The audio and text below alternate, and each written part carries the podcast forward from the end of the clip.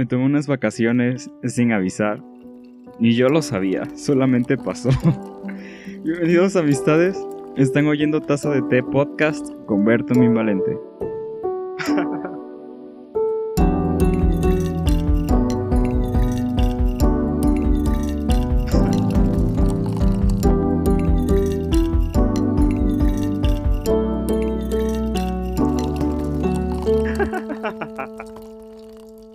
Pieza musical que acaban de escuchar está hecha por Dayton King.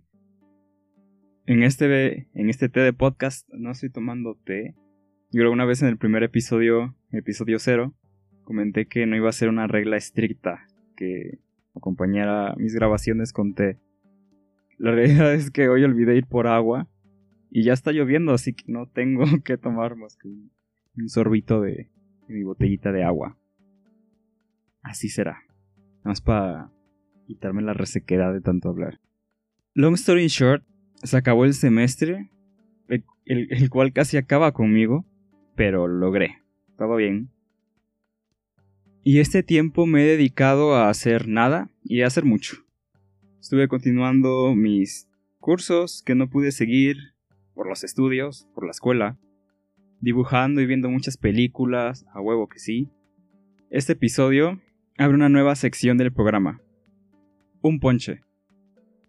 Un ponche es una infusión de frutas varias y estas varían según los gustos y quién lo prepare. Y este episodio es un ponche porque vamos a hacer un recorrido entre varias categorías del podcast. Amistades, no solo se juntaron los temas, también hay un par que no he podido hablar y otros que honestamente no dan para hacer un episodio completo. Vamos a hablar del final de Familia Moderna, de Taylor Swift como artista invitada en Renegade, dar una review crítica a la película Shiva Baby y vamos a hablar también de la nueva era musical de Aurora. Así que conozcan estos temas o no, acompáñenme por el gusto del chisme y empecemos el tecito de hoy.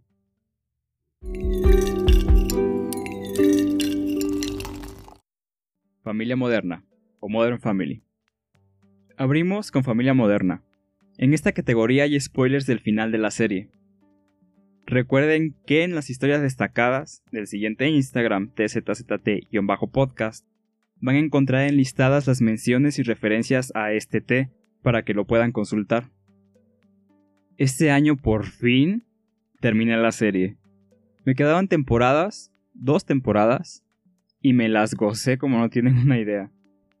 Creo que fue con el episodio 3, no sé si de la última temporada o penúltima, pero no mames, me subió mucho el ánimo, me reí mucho. Mi opinión de la temporada final es, me gustó mucho. Se siente como la última temporada en toda, no solo al final, y fui fan de eso. Los guiños que hicieron al pasado fueron muy bonitos de ver y para mí se sintieron orgánicos, a pesar que sabemos por qué estaban ahí, por ser lo último de la serie. Nunca me gustó lo distraído que son Cam y Mitchell como padres, pero igual supongo que está bien que no nos vendan la idea de la familia homoparental perfecta. O la familia homoparental como la familia perfecta. Eso sonó mal. Pero quiero decir a cómo se podrían sentir obligados a mostrarla o representar la familia. Cam y Mitchell simplemente son distraídos. Ahora Lily, güey, qué pedo. Lily nunca dejó de ser la bebé. Quiero decir que tuvo tanta relevancia como ella cuando era un bebé. Se quedó al mínimo. No aprovechaban al personaje y hubo chistes al respecto dentro de la misma serie. El episodio final estuvo bien, me gusta que la familia crece, otros se van y tiene sentido que dejemos la serie ahí. Pero no es épico. Es algo plano. Pero no es malo. Así que vamos con algo que me encanta. Les presento mi final de familia moderna. Primero, ¿qué es familia moderna? Ok. Es una reunión familiar. Yo me reunía con toda mi familia tres o cuatro veces al año esta familia lo hace todo el tiempo, no mames. Y yo creí que era muchas veces, en mi caso. Ahora esto lo vemos por 11 temporadas. Vemos a la familia crecer en edad y miembros por consecuencia del tiempo. Esto sumado a los clips del pasado de la última temporada que se dieron en algunos episodios me llevó a diseñar este final. Mi final perfecto de la serie. La serie terminaría con Cam, Mitchell, Lily, y no investigué el nombre del bebé, mudándose al principio del episodio, posteriormente teniendo una cortinilla de años después, ¿o no? solamente unos segundos de pantalla negra. Y veríamos una última reunión que sería la primera. Me explico. En un intento de reunir a toda la familia nuevamente con las nuevas generaciones, esto es lo que yo quería, viendo a Hailey, Alex y Luke como alguna vez vimos a sus padres, tratando de mantener el control de sus hijos. Lo mismo con Manny, Lily, los otros dos niños. Algunos siendo padre soltero o madre soltera, otro u otra no teniendo hijos, y en este caso en ausencia de sus padres. Sus hijos, los que tuvieran, no serían unos bebés, claro, serían unos niños, otros pubertos, igual un bebé podría haber. Y ahora serían ellos, la segunda generación, los que llevan esta última reunión en la serie, pero que sería la primera para ellos. La trama sería volverse a unir, ya que al tomar cada quien su camino, perdieron la tradición de reunirse. Habrían dificultades, unos podrían, otros no. Al momento solo faltaría uno. Pensemos que Manny y su familia. Entonces veríamos cómo Manny vence la dificultad y consigue llegar, justo en el momento que los demás comentan ya en la reunión que casi lograron estar todos tendrían una última conversación y la serie terminaría con una foto familiar de todos, de la segunda generación con la tercera, o sea, los hijos. Habría amado ver el rol de los hijos ahora como adultos formados, interactuando con sus hijos. El contra que le veo a esta propuesta es que para no saturar esto no veríamos a Gloria ni al resto, al menos en esta gran parte del episodio final, porque si estarían al momento que despiden a Cam y Mitchell, como en el primer tercio del episodio, digamos, o primer cuarto. Antes de llegar a ver el final, reflexioné y concluí que de eso trataba la serie, de crecer, posteriormente de las generaciones, con los nuevos miembros que se anexaron. Por eso este habría sido mi final perfecto.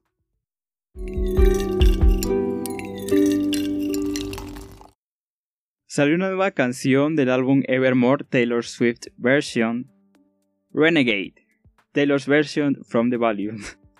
Eso es lo que pensé después de escuchar la canción, que realmente se titula Renegade Feat Taylor Swift. Y los memes nos hicieron esperar, ya que esta canción, escrita por ella, y que pertenece al álbum How Long Do You Think It's Gonna Last? ¿Está bien dicho? The Big Red Machine mismos que sacaron el cover de la canción de Sharon Van Etten. Amo a esta mujer. A Crime. Algunos primero... Algunos probablemente conozcan al grupo por por Aaron, que lo vimos en Folklore Lampan Studio, creo que se llamaba, el de Disney Plus, que junto a Jack y Claro Taylor produjeron Folklore y Evermore. Por tanto, no es nada raro que esta canción suene con las vibras de Evermore. Además los memes van por el lado de que para hacer un featuring, Taylor canta la canción completa, dejando a Justin Vernon en segundo plano. Y Justin junto a Aaron forman el grupo de Big Red Machine. A mí me dieron mucha risa los memes. Digo, perfectamente alguien puede cantar la canción completa haciendo un featuring, pero que quede el artista mm, de la canción de fondo como corista, digamos, fue gracioso, más siendo Taylor Swift la invitada.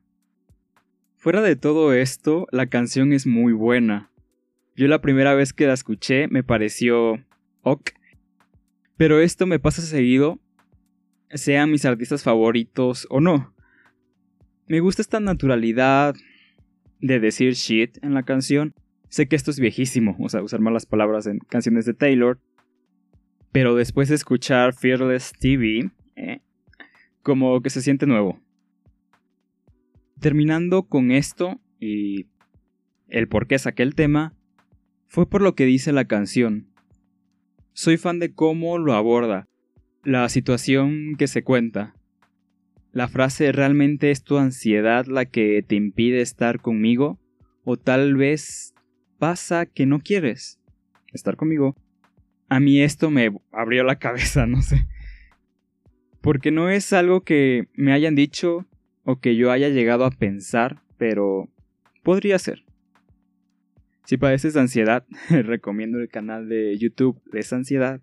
Tiene videos que explican lo que es. Si no, también te lo recomiendo, no está de más. Ahora la pregunta es, ¿es insensible de mi parte pedirte que pongas tus cosas en orden para yo poder estar contigo y amarte? Adornándolo un poco, para no decir pon en orden tu mierda, que no es una expresión que usemos en español, además, al menos en mis vivencias. Respuesta, sí es insensible, pero no veo mal pedir eso. Miren, mejorar nuestra salud mental, eh, en mi experiencia, depende de nosotros, no de los demás. No quiere decir tampoco que estemos solos en eso. Solo, como dije, depende de nosotros. Y en una relación sentimental tenemos primero que estar bien. No que no se permita tener malos momentos, pero que nos encuentren trabajando en nosotros mismos y no esperando que alguien nos cure. Al final dudo que queramos para nuestra pareja, como se menciona en la canción, que carguen nuestro peso por nosotros. O lo que nos dañe, los, les o las dañe. Esto dentro del contexto de Renegade, ya que en otros puede ser complejo. Para mayor información y más asertiva, consulten un especialista. Yo no. Solo aquí hablo y no sé de qué estoy hablando. No sé, es la primera persona que reniega estar con alguien que necesita estar con alguien. How long do you think this is gonna last? The Big Red Machine sale el 27 de agosto del presente año publicidad no pagada.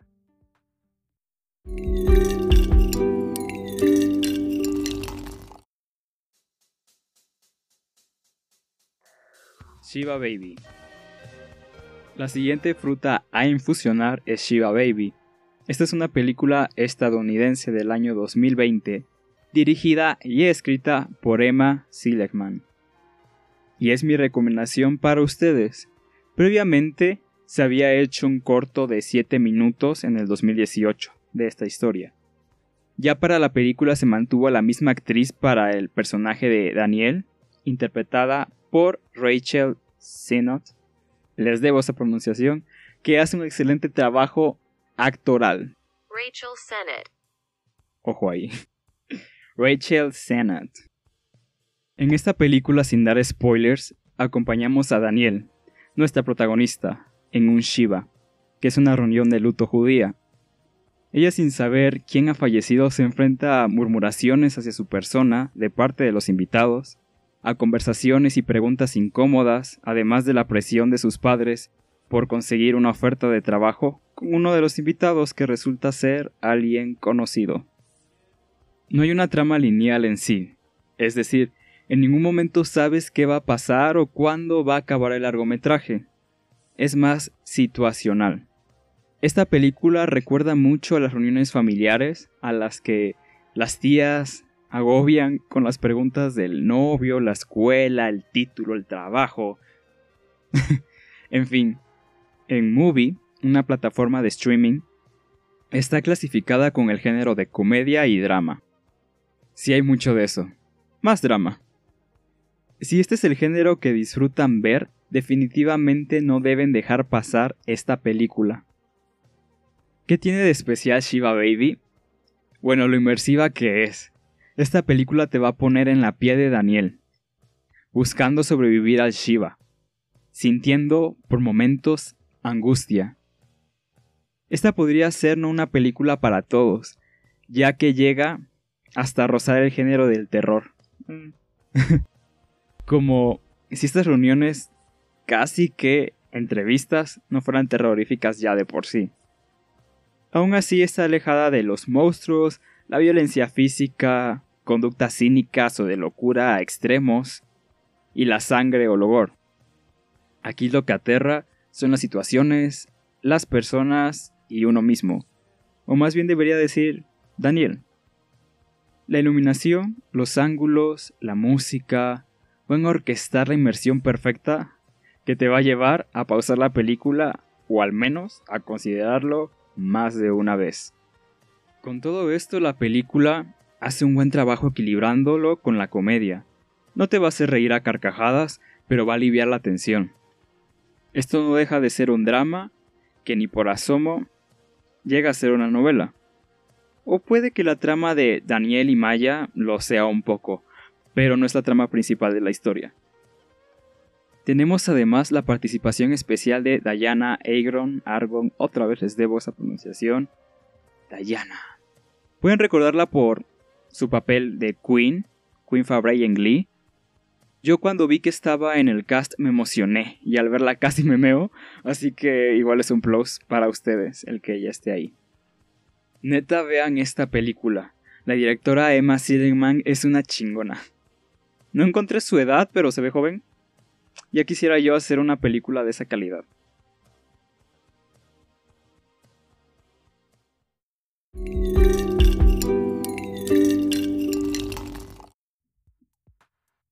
For Me de Aurora, el último ingrediente a infusionar. Teniendo hasta el momento tres álbumes de estudio, Aurora abrió su cuarta era en el 2020, para después pausarla hasta este mes. La era se abrió con Exist for Love, que es una pieza bella, llena de sentimiento, gentileza y amor, con algo de dependencia, que es lo único que no me gustó, y un video musical sencillo, solo ella cantando, pero bonito. Video bonito. Bueno, bonito, ¿verdad? Con una coreografía de vestuario dignas de estar en un museo de arte. Debido a que se hizo tendencia en TikTok la canción de Runaway, como fan tuvimos que esperar a tener una Runaway mini era en el medio. Ya de vuelta, por fin, retomamos donde lo dejamos y tanto es así que lo primero que vemos en el video del segundo single titulado Cure for Me es una escena del videoclip Exist for Love en una esfera de cristal, recordando cómo empezó esta cuarta era. En este apartado y último les voy a dar mis primeras impresiones de la canción y del videoclip. Ay, me pregunto, pero aquí estoy para contarles.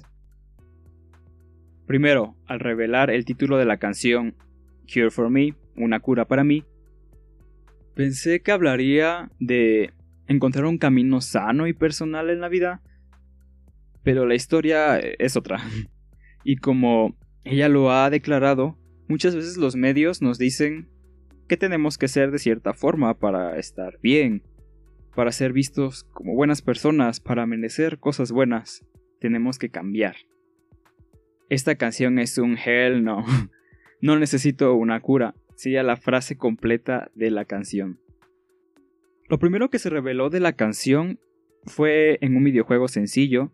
Yo imaginé que sonaba así por ser un videojuego, pero la versión de la canción resultó ser muy similar casi la misma. Aurora dijo un par de veces que estaba probando algo nuevo con Cure for Me, que sería diferente a lo que había hecho antes, y vaya que lo es. No sé cómo lo hace, pero funciona. El tono de la canción es algo atípico, es divertido. No me sorprende que además esté pensado para TikTok. Esto de diseñar canciones pensado en la plataforma TikTok es algo que empieza a pasar. Al principio podría parecer que la canción habla de un ex, un fan en un grupo en el que estoy quiso enlazar esto con Exist for Love, el primer single, diciendo que era el después y que la relación no había funcionado. de lo que se habla en Exist for Love. La realidad para mí es que esta canción va dirigida para todas las personas que cumplan el perfil de alguien que dice que somos demasiado y tenemos que cambiar.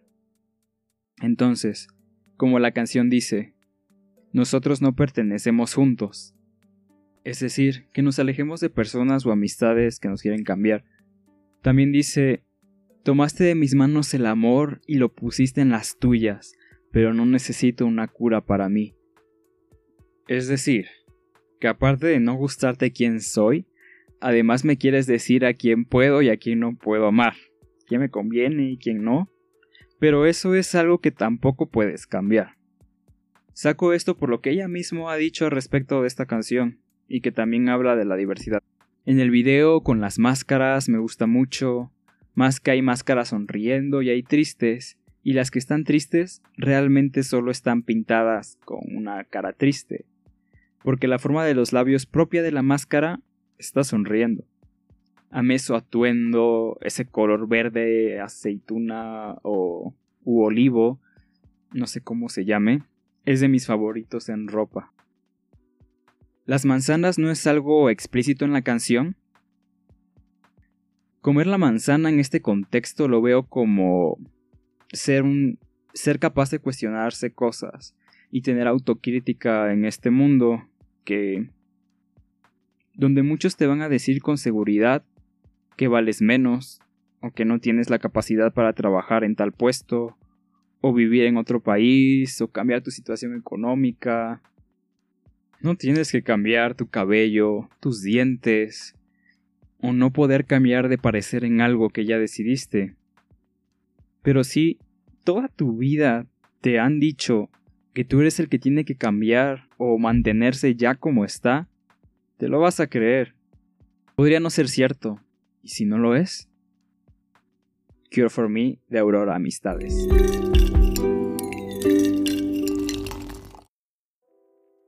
La canción que escucharon de fondo en la sección de Shiva Baby es una canción de un amigo, Alexis Soto, lo pueden buscar en YouTube. Su canción se llama Cromático. Pues ya regresé a levantar mi propio evento. que tenía tirado. Tenemos Twitter e Instagram, tzzt-podcast. Ahí encontrarán contenido relacionado con los temas abordados, referencias, noticias de este proyecto Taza de Té con dos zetas. No había encontrado el tiempo para salir de este bucle de no subir nada. La verdad, nunca iba a llegar, así que me empujé un poco a hacerlo y aquí estamos. Ya estando acá en el final quiero aprovechar para disculparme con ustedes porque prácticamente cada episodio que he lanzado tiene una calidad distinta de audio. Creo que los últimos dos no, y eso porque fue una sola grabación, en dos partes, entonces pues, suena prácticamente igual. Pero es mucho... A pesar de que practiqué con episodios que nunca subiré, nunca llegué a subir, y a la hora de la hora me he encontrado con varias circunstancias y con nuevas cosas que he aprendido, que he ido añadiendo. Entonces, esperemos que ya, eh, creo que ya encontré la, ya acerté con la calidad y la edición, entonces, realmente espero que se mantuvo la calidad de los episodios anteriores en este episodio. En fin, muchas gracias. en fin, muchas gracias amistades por escucharme. Si les gusta el contenido y están en Spotify, pueden seguir el podcast. O pueden compartir el programa a alguien que quieran mucho o les caiga mal. También, ¿por qué no? o a quien los gosteó también, mira, ahí se lo dejan. Cuídense y disfrútense mucho. Nos escuchamos en otro ponche de podcast.